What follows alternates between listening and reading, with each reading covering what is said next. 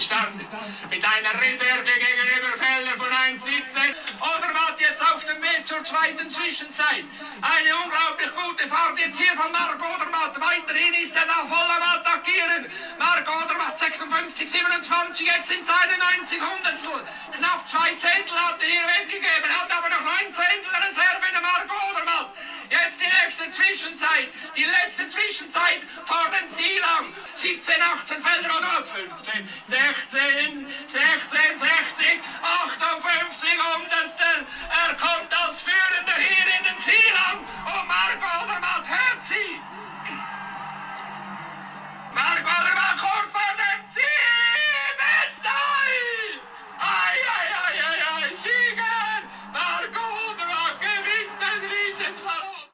Eieieiei, was für Emotionen. Da hat sich jetzt jemand mal überhaupt nicht mehr im Griff gehabt. Die Frage ist natürlich jetzt, oder? Die Millionenfrage sozusagen.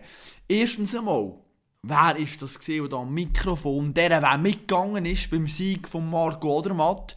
Und welches Rennen ist das gewesen?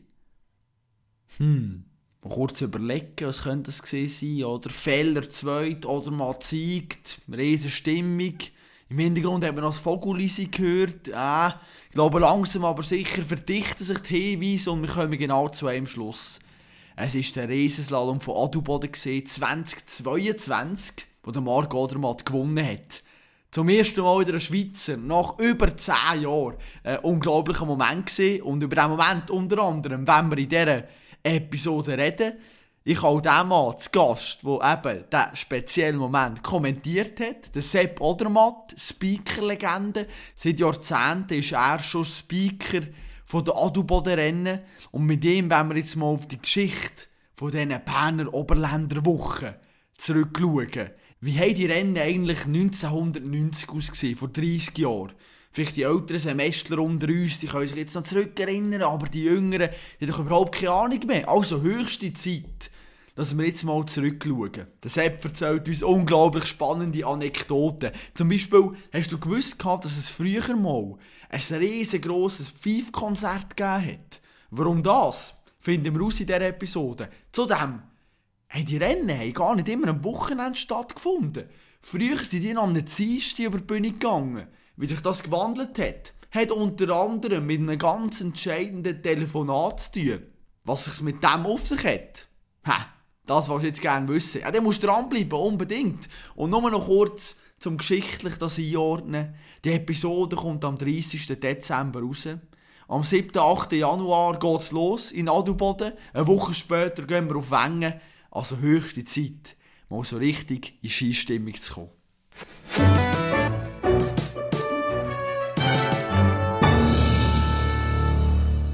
Josep, ich habe von dir gelesen, du hast schon als kleiner Bub auf dem Schulweg immer ein bisschen kommentiert und so weiter. Was hast du denn kommentiert? Welche Mannschaft hat du gegen welche gespielt? Ja, das ist richtig. Mein grosser Bubentraum war äh, Radioreporter. Und äh, ich hatte relativ weiten Schulweg. Gehabt. Ich bin auf einer Alp aufgewachsen im Sommer, im Winter wir einen Skilift. Wir haben immer gezügelt, äh, jeden Frühling, jeden Herbst. Und äh, im Sommer habe ich dann jeweils äh, Sport und Musik, hat, das, hat die Sendung geheißen, damals auf dem Radio Bärenmünster noch. Und da Vor so, meiner Zeit, du hast. Ja, genau. Da hat es so drei grosse Koryphäen gegeben als Radioreporter, der Godi Baumberger, der Jean-Pierre Gerwig und der Hans Sutter. Und die habe ich, das ist immer, damals ist ja Anspielzeit von der Nationalliga A, ist am Nachmittag um halb drei gewesen. Ah, das war die heilige Anspielzeit zu dieser Zeit, äh, analog heute immer in der Bundesliga, Samstag um halb vier, oder? Und dann habe ich mich alle zurückgezogen, habe die äh, Reportage gehört und dann einem anderen Tag vom äh, Schulweg eben von der Alp äh, zu, der, zu der Bergbahn, und dann müssen wir mit der Bergbahn runter auf Dalenwil, wie die Willibahn runter auf Dalenwil, dann habe ich für mich alle kommentiert und Spielszenen so imaginär vor dem Im Kopf, Gesicht ja. und, und habe dann wie gesagt, äh, ja, habe ich dann kommentiert und, und so Szenen angestellt. Äh, von der Mannschaft her bin ich als äh, Junge bin ich ein grosser FC Zürich-Fan Wir sind äh, in Dalenwil eine ganze Gruppe gewesen, die damals jeweils auf Zürich sind Match schauen. zu Luzern an der Allmann vorbeigefahren sind, auf Zürich sind Match schauen und der FCL ist irgendwo an der dritten, vierten Stelle in der, der Fan-Hierarchie. Hast du dann schon gedacht, ja, so irgendwie Speaker am Skirennen, das wäre noch etwas? Ja, das ist dann äh, plötzlich gewachsen und Geburtsstunde in dem Sinn, oder? Ich habe schon gerne äh, kommentiert und, und, moderiert und so weiter, so im kleinen Rahmen. Und dann haben wir Fiesrennen organisiert im Skiclub Talenwil und das war äh, 1988 gewesen. und dann haben wir dort schon gesagt, wenn wir schon Fiesrennen machen, dann machen wir es wirklich richtig. Also wir haben halbe, halbe Sachen da. Wir haben halben Weltcup-Status schon mit der Pistenhomologation. Ein Jahr vorher haben wir die Pisten am Gummenhang äh, homologiert. Der Bernhard Russ ist damals die Piste abgenommen. Das war schon ein Ereignis gewesen. Und äh, ich habe dann gesagt, innerhalb von Moka, ich mache Pressechef und ich mache Speaker. Und äh, wir haben dann die ganze Strecke praktisch bis zum Start auf, wir haben wirklich den ganzen Hang beschallt. Und ich habe dann auch äh, Daten zusammengesammelt von den Athleten, die dort gefahren sind. Wir hatten auch sehr ein gutes Teilnehmerfeld. Und äh, dann haben mich, äh, mich zwei Personen gehört, dort, wie ich das speakere. Der eine war Peter Blum, der damalige Präsident vom Zentralschweizer Skiverband und ein Jahr später auch Präsident der Schweizer Meisterschaft Damen auf dem Stoß. Und der hat mich dann engagiert. Und der andere war Sammy Gucker, der war Schiedsrichter. Er war ein Berner Oberländer, im Berner Oberländer Skiverband von Steffisburg. Und er ist zu mir gekommen und hat gesagt, los, nächstes Jahr haben wir die Schweizer Meisterschaften im Eritz, ich tue dich engagieren. Mhm. Und das war der, der, der grosse Startschuss. Gewesen. Und äh, es ist dann so weitergegangen. Ich bin, jetzt muss ich vielleicht eine Klammer machen, ja. beruflich bin ich am Weltcuprennen in, in Adelboden gewesen. Ich war damals äh, Marketing- und Rennsportleiter von Salomon. War in Adelboden jeweils an der Weltcuprennen. Und dort ist ja bis 1988 ist der Karl Erb, der legendäre Karl Erb, Platzspeicher gewesen. Und 1989 hat er aufgehört, ist dann abgelöst worden von einem Swigman Regionaljournal Bern, Regionaljournalist. Und äh, ich sage es jetzt vielleicht so, ist nicht gerade über alle Zweifel erhaben gewesen, sage ich jetzt einmal. Es hat dann doch relativ viel Kritik gegeben äh, innerhalb von Moka in Adelboden. Und jetzt kommen wir zurück, da ich Klammern wieder auf. Äh, dann ist die IO-Schweizer Meisterschaft ist immer näher und näher gekommen. Und ich habe mir zum Ziel gesetzt, dass ich für jeden Athlet irgendein Resultat weiß, woher er genau kommt und, und irgendetwas weiß zu erzählen. Ich habe schon im Spätherbst habe ich alle, das ist natürlich noch vor äh, Internet aber und Handy telefonieren, du hast es Da habe ich im Spätherbst äh, in diesen Skiclub in der ganzen Schweiz geschrieben, wo interregionale IO-Rennen durchgeführt haben, also dort, wo sich die, die junge Buben und Mädchen können für die Schweizer Meisterschaften qualifizieren. Habe ihnen geschrieben, hey, schicke mir die Rangliste, äh, ich bin in Eritz, äh, bin ich Speaker und dass ich da äh, das Resultat weiß. Gut, dann ist die IO-Schweizer Meisterschaft immer näher gekommen. Und dann hat mir der Sammy Gucker angerufen und gesagt, los, wir haben in Eritz zu wenig Schnee, das war ja die zweite Hälfte März gewesen. Wir können die Rennen nicht durchführen, wir können sie verlegen auf Adelboden in die Schentenalp. Und dann bin ich auf das Adelboden gefahren, die Schentenalp, und habe dort gespickert und wie gesagt, habe von jedem etwas können erzählen Zum Gaudi von den Trainer, dann gesagt, ja, ganz verreckt, ja, Freude gehabt, ganz verreckt ich das mich. Und als ich da am Speaker war, äh, gehen plötzlich Türen auf im Speakerhäuschen. Es kommt jemand rein und ich schaue so hinterher und dann ist es der Fred Rubi. Und der Fred Ruppi, der hat fast äh, gesagt, äh, der ist richtig verklüpft, als er mich gesehen hat. gesagt, was, du bist das? Eben, weil wir uns kennt haben von meiner beruflichen ja. Tätigkeit, oder? Äh, und ich in Adelboden war. Und äh, dann hat er dort gesagt, los, du bist sofort engagiert als neuer Speaker am Weltcup. Eben, wir haben jetzt dieses Jahr negative Kommentare gesehen vom Nachfolger von Erb. 1990 bist du der Speaker in Adelboden und dort hat so die, die ganze Story angefangen. Grossartig. Und du sagst eben das Häuschen, wie, wie hat das denn ausgesehen? Hast du das Mikrofon vor dir gehabt und nachher da deine Blätter und deine Notizen, wie hast du das organisiert? Ja, ja das Mikrofon, äh, also wie gesagt, damals natürlich noch kein Headset, äh, ganz normales äh, Stabmikrofon Mikrofon drin und, und, und dann, wie gesagt, pro Athlet ein Standblatt. Das habe ich übrigens immer noch, Ja. äh, auch heute noch, dass ich pro Athlet äh, immer den ganzen Ordner kann durchblättern bis alle 70 oder 75 Startideen jeweils im Ziel sind. Und äh, ja, so von Athletin und Athlet oder von Mädchen und Buben schön schrittweise da vorwärts gegangen. Mhm, Aber nachher, haben die ersten Einsatz in Adelboden, das war auch speziell, gewesen, weil eben, da haben wir wieder das Thema Schnee und wir mussten schauen und dann wieder noch verschieben. Wie ist das abgelaufen dort? Es sind grosse Diskussionen rund um Adelboden. Und zwar 1989, nach dem Rennen, also von dem Winter, den ich jetzt vorhin äh, erzählt habe, hat es plötzlich geheißen, Adelboden ist Geschichte. FIS äh, will Adelboden nicht mehr. Man muss wissen, damals war Adelboden ein Riesenslalom, gewesen, immer am Dienstag.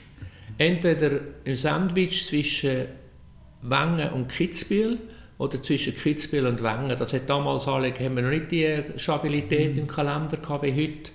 Und dann hat plötzlich eine grosse Diskussion angefangen mit dem Schweizer Skiverband. Die FIS hat gesagt, in der Schweiz müssen wir die Weltcuprennen reduzieren von 7 auf 5. Und Wengen ist gesetzt. Das Lauberhornrennen ist gesetzt, also bleibt nicht mehr allzu viel übrig. Und dann ist es so gekommen, wir haben in der Schweiz äh, bis Vichy, oder haben wir immer noch, die drei Interregionen, West, Mitte, Ost. Und Lauberhorn ist natürlich in der Mitte, oder? In der Region, in der Region Mitte. Und dann haben wir quasi gesagt, der Westen kommt das Rennen über und der Osten kommt das Rennen über und Adelboden geht aus dem Kalender mit dem Dienstagrennen, wo sowieso nicht mehr opportun ist und so weiter. Wir werden die Rennen am, am Wochenende haben. Und das sind dort äh, ganz grosse Diskussionen gewesen und dann auch heftige Proteste äh, in den Medien von Skijournalisten, auch von Teams und so weiter. Und irgendwie hat man es dann geschafft, dass Adelboden im Kalender bleibt. 1990 war dann, wie gesagt, mein erster Einsatz. Gewesen. Das war alles, alles äh, auf der Schiene. Gewesen. Und dann hat es keinen Schnee in Adelboden. Man hat damals natürlich noch keine Schneeanlage gehabt. Also wenn es keinen Schnee hat von der Frau Holle, hat man die Sonne schauen und sagen, sorry, wir können hier kein Rennen haben. Und die Rennen sind dann verleiht worden auf Vesona. Und äh, im 91 ist dann mein erster Einsatz in Adelboden gewesen. Und in der ganzen Historie ist noch interessant, es ist das letzte Rennen gewesen, wo auf der Centenalp war, das letzte Weltcuprennen auf der Centenalp, damals die Ausweichstrecke, ganz ein spezieller Ort, einerseits eben, weil ich Jahr vorher, oder zwei Jahre vorher die Schweizer Meisterschaft hat dürfen kommentieren. Und auf der anderen Seite dort ist alles im Start oben fokussiert, also die Athleten fahren unten durchs Ziel, und, und halte zum Teil nicht einmal. Fahre direkt auf den Skilift und sind wieder raufgekommen. Grosse Zeitmesstafel ist im Start oben, die Journalisten sind im Start oben. Ich bin im Schnee hineingehockt. Also wirklich, nicht, nicht im Schutz, es war schön Wetter, ich bin im Schnee gehockt und habe meine Unterlagen auf den Bein gehabt ja. und habe dort geblättert und gemacht und da. Und das war meine, meine Premiere gewesen, äh, auf der Centenalp. Fantastisch. Und nachher, was ich noch kurz wissen von dir, ist noch spannend, ich meine, du hast die Premiere gehabt, wenn du jetzt auch zurück überlegst, wie du dann zumal gespeakert hast und wie du es heute machst. Was hat sich dort verändert? Hast du sicher Lehren daraus gezogen? Jetzt, was hat man, hast du früher vielleicht zu viel gesagt oder was sagst du heute vielleicht nicht mehr, was du früher gesagt hast? Was hast du für eine Entwicklung durchgemacht?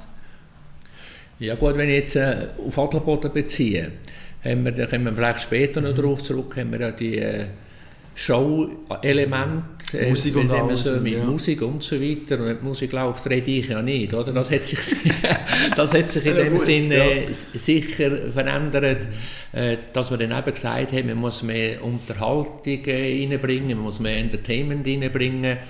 Äh, und diese Situation hat vielleicht ein bisschen geändert, eben, dass man natürlich dann im, im Wechselspiel mit Leuten ist, wo man mit der Regie, oder? Dass, bei jedem Fahrer muss das äh, funktionieren. Koordiniert sein. Genau, und, und, und, und, harmonieren.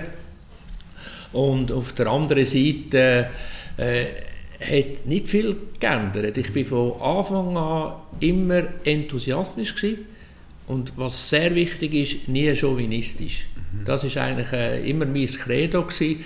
Und das sind wir dann nicht zuletzt in meiner ganzen Karriere in den Adelboden, nicht zuletzt von unserem grössten Schneesportgegner oder Skigegner, den wir haben, nämlich von den Österreichern, mehr als einmal honoriert worden. Ich mag mich an ein Zitat erinnern von Benny Reich, wo Adelboden ganz oben angesiedelt hat. Das gleiche Marcel Hirscher ebenfalls. Wir haben ja dann auch geredet vom Maracana, vom äh, Skisport, genau, oder, wenn man in Zielhang reinfährt. Stadion. Der Hermann Mayer hat mir eine Woche später mal in Wengen vor dem Publikum auf der Bühne gedankt für äh, die Berichterstattung in Adelboden, dass die fair ist und nicht jetzt, wie es zum Teil äh, Kollegen gemacht haben, eben vielleicht zu, weg, zu fest chauvinistisch sind, sondern wie gesagt, muss, jeden Athlet muss man akzeptieren äh, und jede Nation natürlich akzeptieren und dann funktioniert das schon. Mhm, aber für die Schweizer darf man schon ein bisschen mehr Fan, auch als Speaker. Ja, natürlich, natürlich, natürlich. Aber mehr Enthusiasmus bringen, aber nicht äh, da quasi äh, das Kriegsbeil ausgraben und, und ja. sagen, nur Schweiz, nur Schweiz. Oder? Mhm. Das ist auch nicht richtig. Absolut. Gehen wir weiter, würde ich sagen. Oder? Es hast angefangen durch 1990, 1991, die ersten Einsätze. Und was ist, was ist dann nachher passiert? Vielleicht 1992 noch rauspicken, wo der Lokalmatador oder Hans Pirer noch Zweiter geworden dort. Ähm, was, wie, wie hast du das Jahr dort noch so in Erinnerung? Ich meine, schon nachher ein bisschen Euphorie aufkommt. So. Das ist richtig, also ich habe es vorhin erwähnt, 91 mein erster Einsatz, gleichzeitig der letzte auf der Alp. 92 war dann so etwas wie ein normales Rennen. Gewesen. Also man, man hat von Anfang an genug Schnee gehabt. Ähm, und da ist es Guide der Lokalmatador äh, Hans Beeren, der ja dann nachher äh, 28 Jahre jetzt Rennleiter war, mhm. äh, ist dort auf den zweiten Rang gefahren. Das war ja die Phase, gewesen, wo er die Ski selber präpariert hat, oder? Ich glaube, noch Konkurrenten haben eingeladen hat und so noch irgendwie Genau, ist dann tituliert worden als äh, schnellster Servicemann und so weiter. Und äh, das wäre sein grösster Erfolg. Er hätte leider nie können ein Weltcuprennen gewinnen und dann daheim auf seinem Hang äh, wird der zweite äh, 76 Hundertstel hinter dem Ole Christian Fürüset, mhm. wo, wo dort gewonnen hat. Und die, ab die 90er Jahre, die sind äh, schon speziell. Ich habe gesagt, 90 nicht, kein Schnee, Vesona, 91 Gentenalp, 92 perfekte Rennen mit den Ausserbedingungen am Konisbergli. Dann sind wir jetzt im 93, wieder kein Schnee, wieder mhm. müssen verleiht werden, wieder auf Vesona. Und dort hat übrigens in Vesona der Mike von Gröningen sein erstes Rennen gewonnen in seiner grossartigen Karriere. Und dann ist 94 gekommen. Man hat dann äh, auf der einen Seite hat FIS sich professionalisiert. Es sind Reisdirektoren ist dann äh, geboren worden, wo, wo FIS-Seite geschaut haben, dass alles in bester Manier abläuft.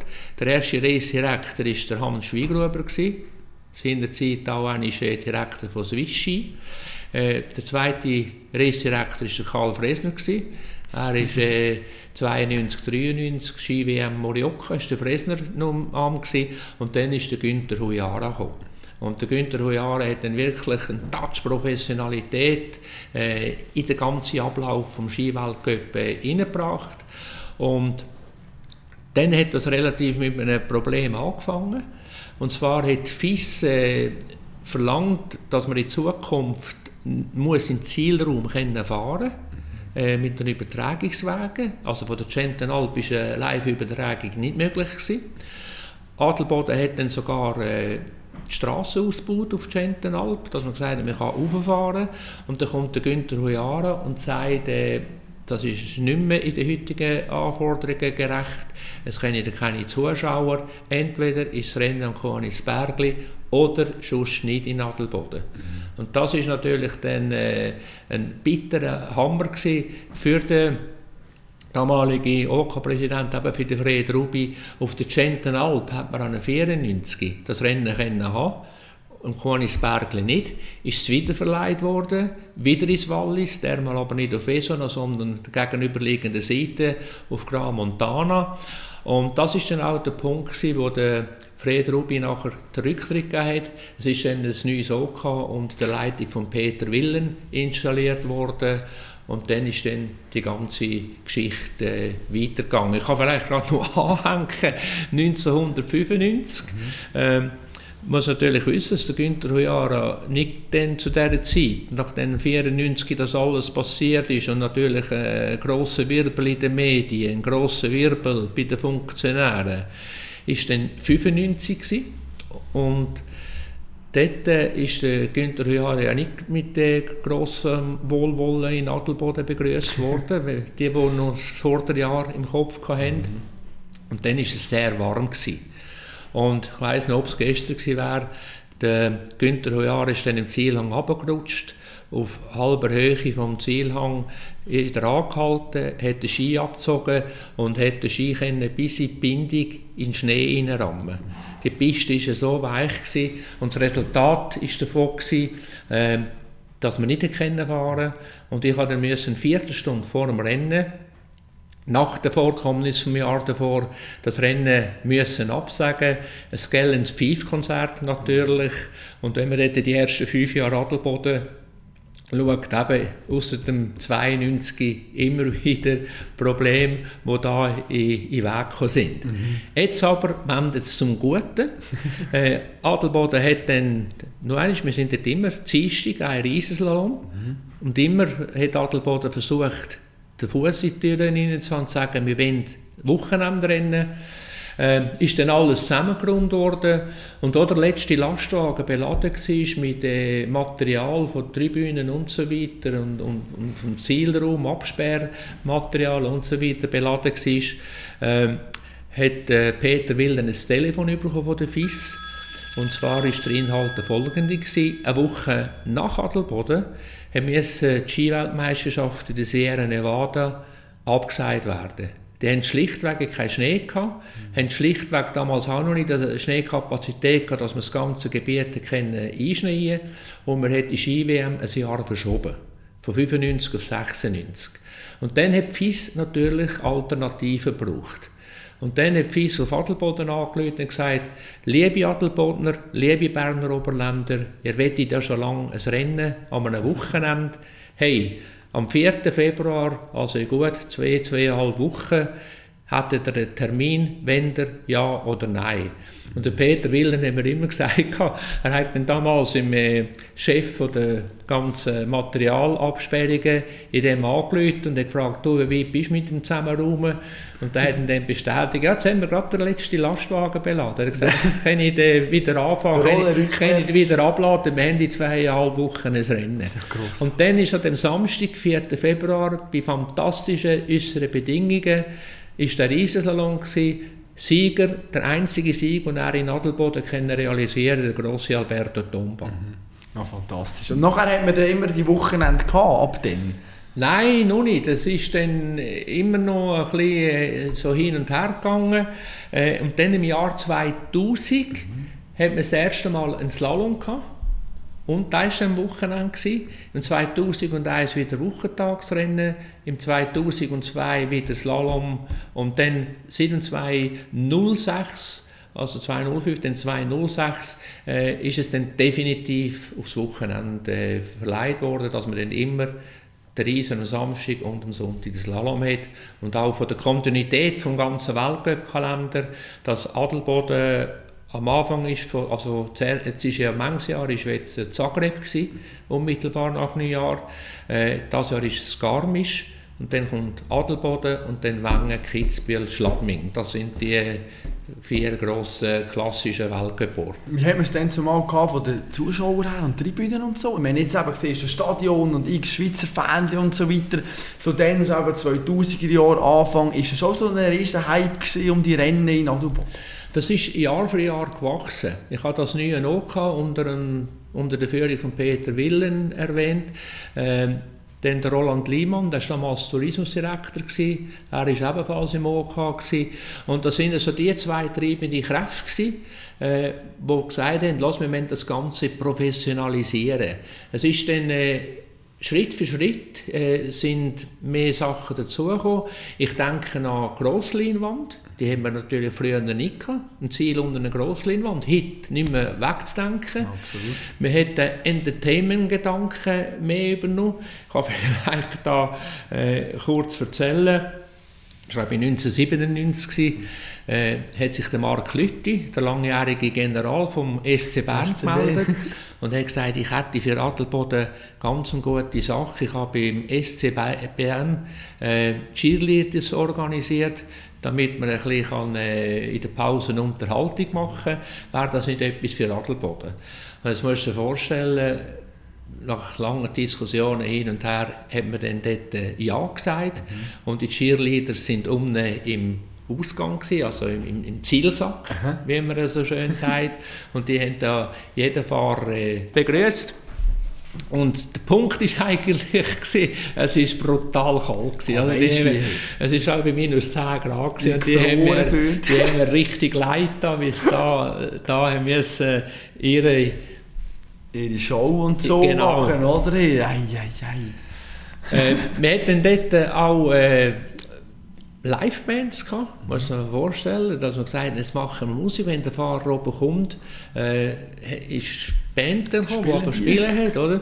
Und das Problem war dann, gewesen, wenn der Liveband kam mit etwa sechs Mann, und äh, bis dort der letzte Instrument in der Hand hatte, ist und endlich das Goal war, ist fast der Athlet im Ziel. Gewesen, oder? und ja. Wir hatten noch einen Alleinunterhalter Mhm. vom Wallis, wo, und dann irgendwann haben wir gesagt, wenn das Ganze machen wir jetzt auf, äh, mit DJ und dann länderspezifische Musik und das haben wir eigentlich äh, immer noch, dass man das so hat. Und wie gesagt, wenn dann der Athlet äh, im Steilang ist, dann äh, im Schweizer wird meistens Vogelis eingespielt, Mhm. dann bin ich ruhig und warte, bis er dann mehr oder weniger auf der Ziellinie ist.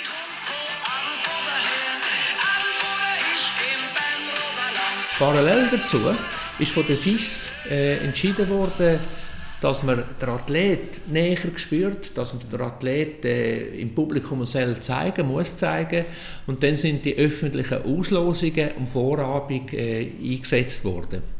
Und auch dort hat Adelboden gesagt, wir machen etwas Spezielles.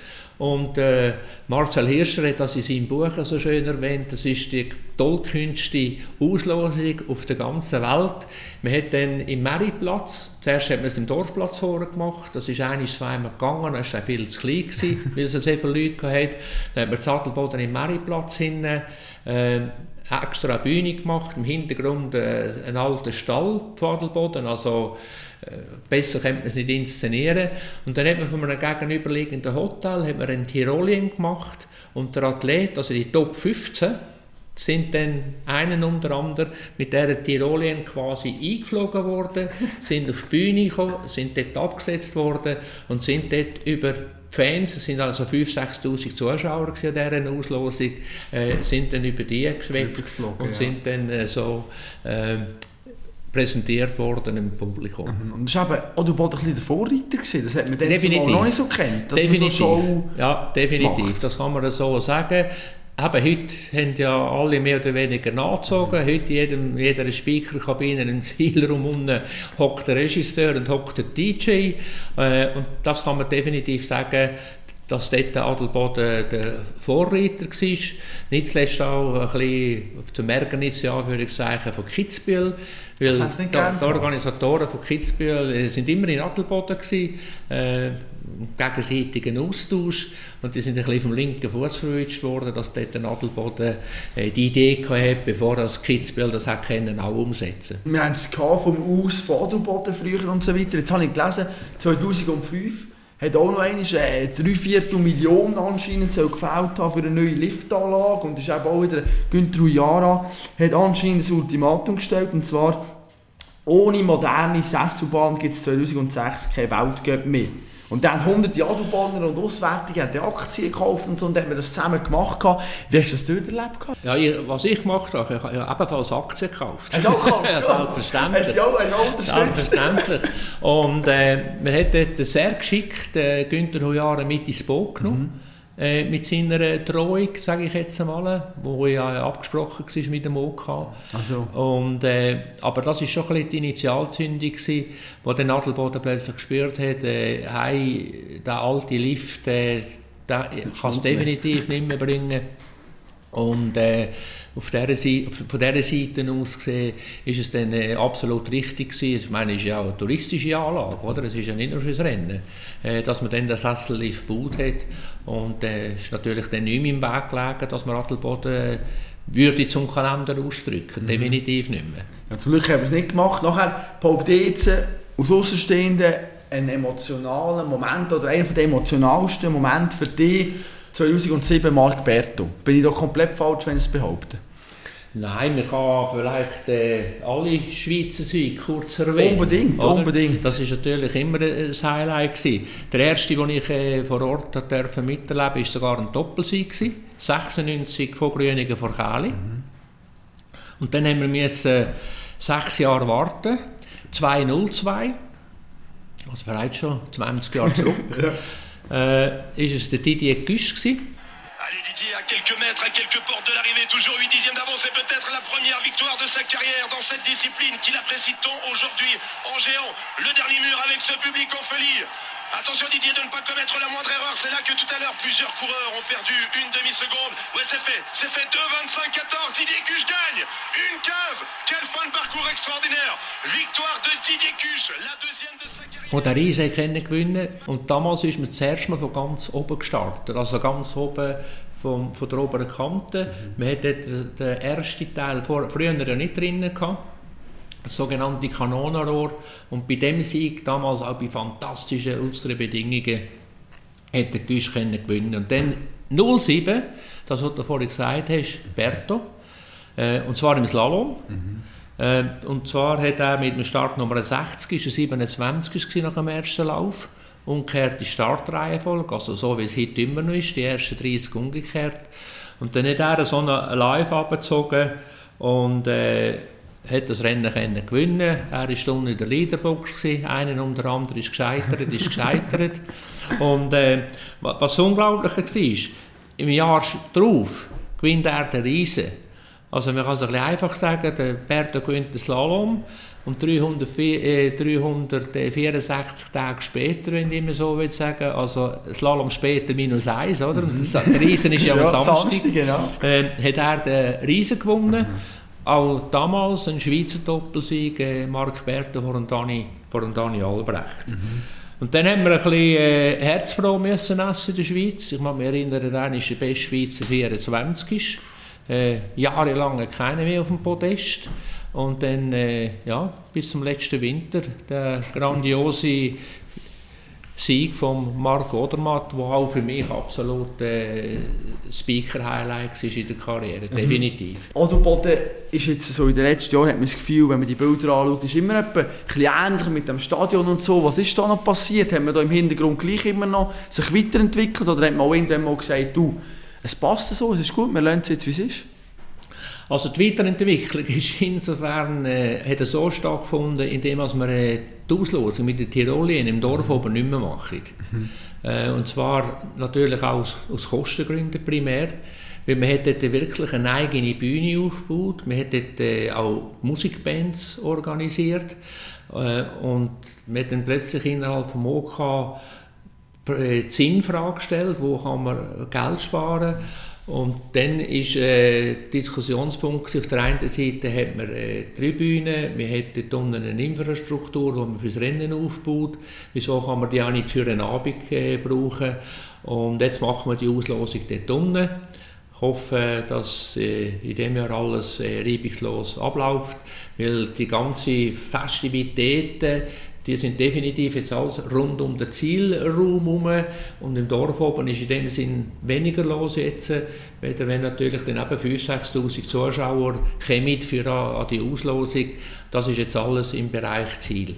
Jetzt äh, habe ich aber auch gelesen, dass du mal ein Angebot hast, oder auch mal hättest in Kitzbühel spikern Stimmt das? Hat dich das nie gereizt? Jetzt mal, wenn Kitzbühel sind doch noch ein paar tausend Leute mehr und so, und etwas, wo du Ambitionen noch hast, zum mal sagen...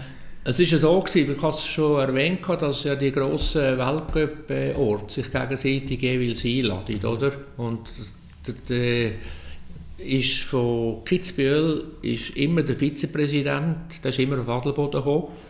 Und das ist ein grosser, ich sage jetzt einmal so, ein grosser Fan geworden von mir. Ja. und er hat mich dann äh, effektiv mal gefragt, wäre das etwas, weil der legendäre Speaker von Kitzbühel, der, der Horn, hat dann aufgehört. Und äh, für mich ist es nie ein Thema gewesen. Wir haben unter den Speaker auch so einen gewissen Ehrenkodex. Mhm. Und ich hätte mir das nie angemaßt, in die Höhle des Löwen auf Kitzbühel mit meinem speziellen äh, Nidwaldner Slang-Dialekt, ja. sage ich jetzt mal, um, um, um dort äh, zu speakern. Äh, da habe ich von mir aus äh, abgesagt. Und es hat dann in den Medien jetzt ein, äh, zwei, drei Wörter äh, zu, zum Schreiben gegeben. Mhm. Ist aber für mich äh, nie ein Thema gewesen, dass ich jetzt in Kitzbühel dort Speaker geworden wäre. Aber von mir persönlich aus nicht. Mhm. Jetzt haben wir am Anfang gehört, du liebst so kommentieren und so. Wieso bist du nie beim SRF gelandet? Ja, das ist eine gute Frage. das, das, das haben wir auch, äh, haben wir heute jetzt auch schon ja. das ein oder andere Mal überlegt. Äh, zu sagen ist, ich bin in dieser Phase, wo, wo das Ganze angefangen hat, ich habe es erwähnt, bin ich Marketing- und Rennsportleiter bei der Firma Salomon.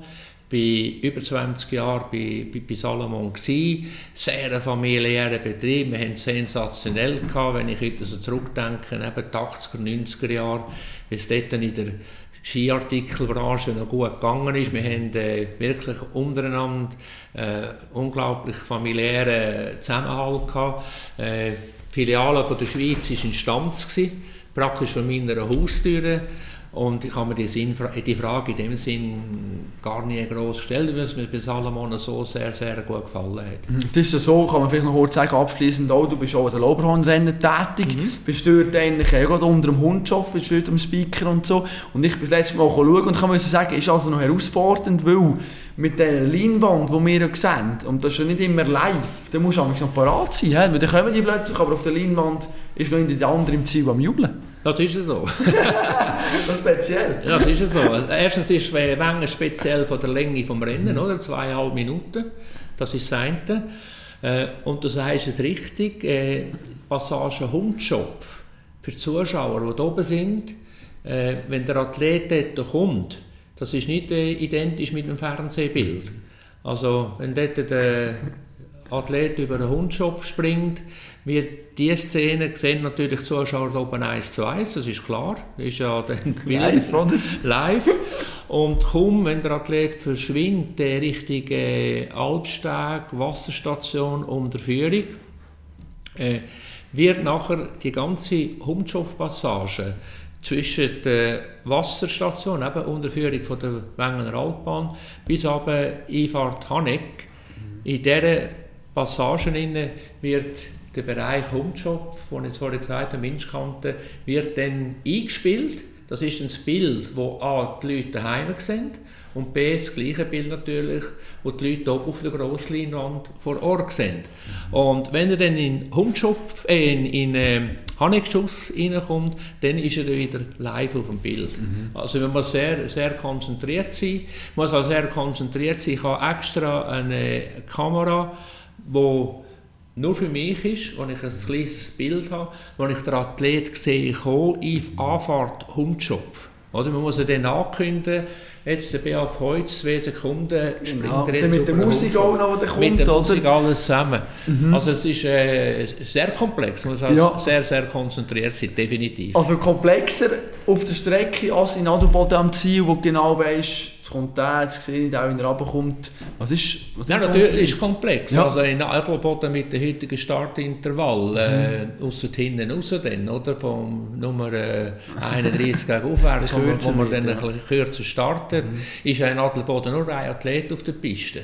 Oder? Mhm. Das ist, äh, und dann mit dem Intervall ist am Ziel und, und wird dann noch abgeführt, nachher kommt der nächste. Also da kommt einer noch einen und in Wengen ist es, wie gesagt, die Herausforderung, Konzentration, äh, dass man nicht plötzlich das Live-Bild kommentiert oder, oder, und, und, und er springt über den Hundschopf und so Und nachher ist er schon durch und oh, wo ist jetzt der und so weiter. Ganz gell? genau. Wir haben die Geschichte von Boden zusammen angeschaut, jetzt abschließend haben wir etwas vergessen, müssen wir noch irgendwo eine Geschichte haben oder sagst du, hey, das ist eigentlich so das Wichtigste, dann sind wir parat für die Adelboden-Rennen nachher, können wir am Stammtisch ein bisschen mit Wissen die anderen beeindrucken von dem her. Ja, wir, wir, sind parat. Aber gerne schon. Das, das ist äh, kein Problem.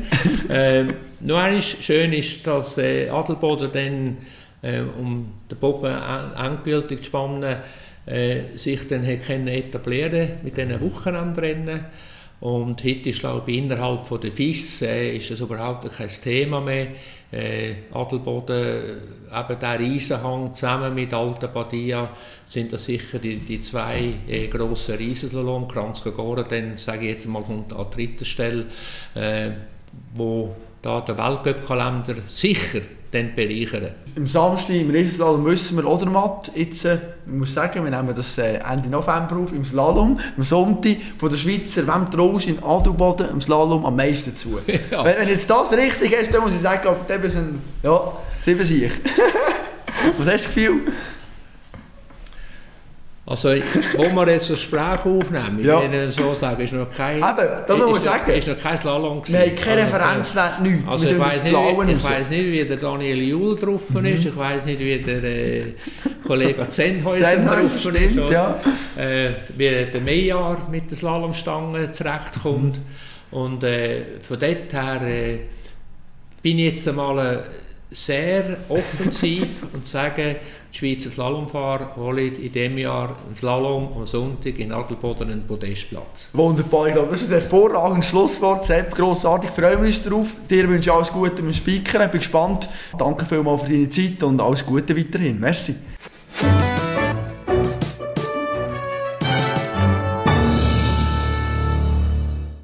Und in diesen Augenblicken, wo du die Episode fertig gelost hast, könnte es passieren.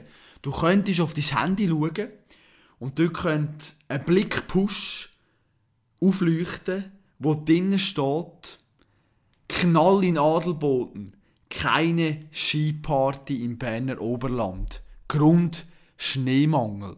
Ja, es ist leider so, in Adelboden liegt sehr wenig Schnee, hat mit den sehr, sehr milden Temperaturen zu tun. Wenn man jetzt gerade auch in den letzten Tagen Zeitungen gelesen hat und da die Bilder hat angeschaut, sieht es also wirklich nicht wahnsinnig gut aus. Die Schneeprobe, die ist grundsätzlich noch nicht erfolgt, die steht noch aus, muss man noch anschauen. Ob dann auch die FIS sagt, ja mal, man kann hier ein Rennen fahren oder nicht. Also das Ganze steht noch ein bisschen auf der Kippe. Jetzt, wo, die, wo ich die Episode rauslasse, oder wo ich jetzt das aufnehme, sozusagen, da ist jetzt ein Mittwoch zu oben. Stand jetzt, wir wissen überhaupt nicht, ob es kann stattfinden oder nicht. Vielleicht weisst du eben schon ein bisschen mehr, wenn du die Episode gelost hast. Aber nichtsdestotrotz, ich glaube, die Anekdoten, die wir auch gelernt haben, oder die Geschichten, die erzählt worden sind, ich glaube, die können wir auch dann auch nächstes Jahr wieder vorholen und am Stammtisch gross plagieren und erzählen, was wir jetzt alles wissen. Ich hoffe, dir hat es gefallen. Mit dem Sepp Odermatt, der ist wirklich ein absoluter Ski-Experte. Ich glaube, das hat man eigentlich mehr gesehen.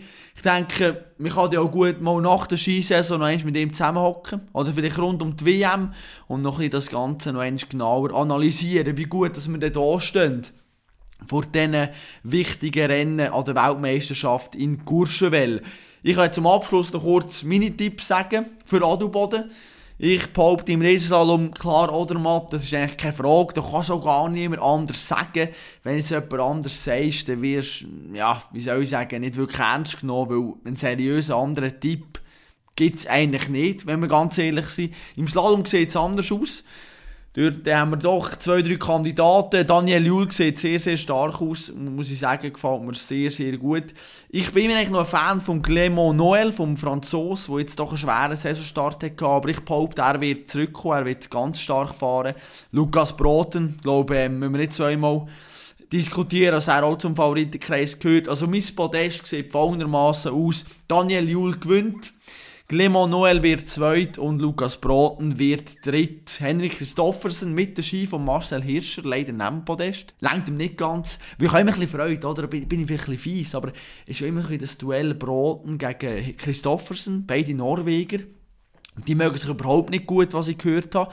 Und da habe ich immer Freude, wenn da der Jung kommt und ein drückt und arriviert ein bisschen Feuer unter dem Arsch macht, finde ich grossartig.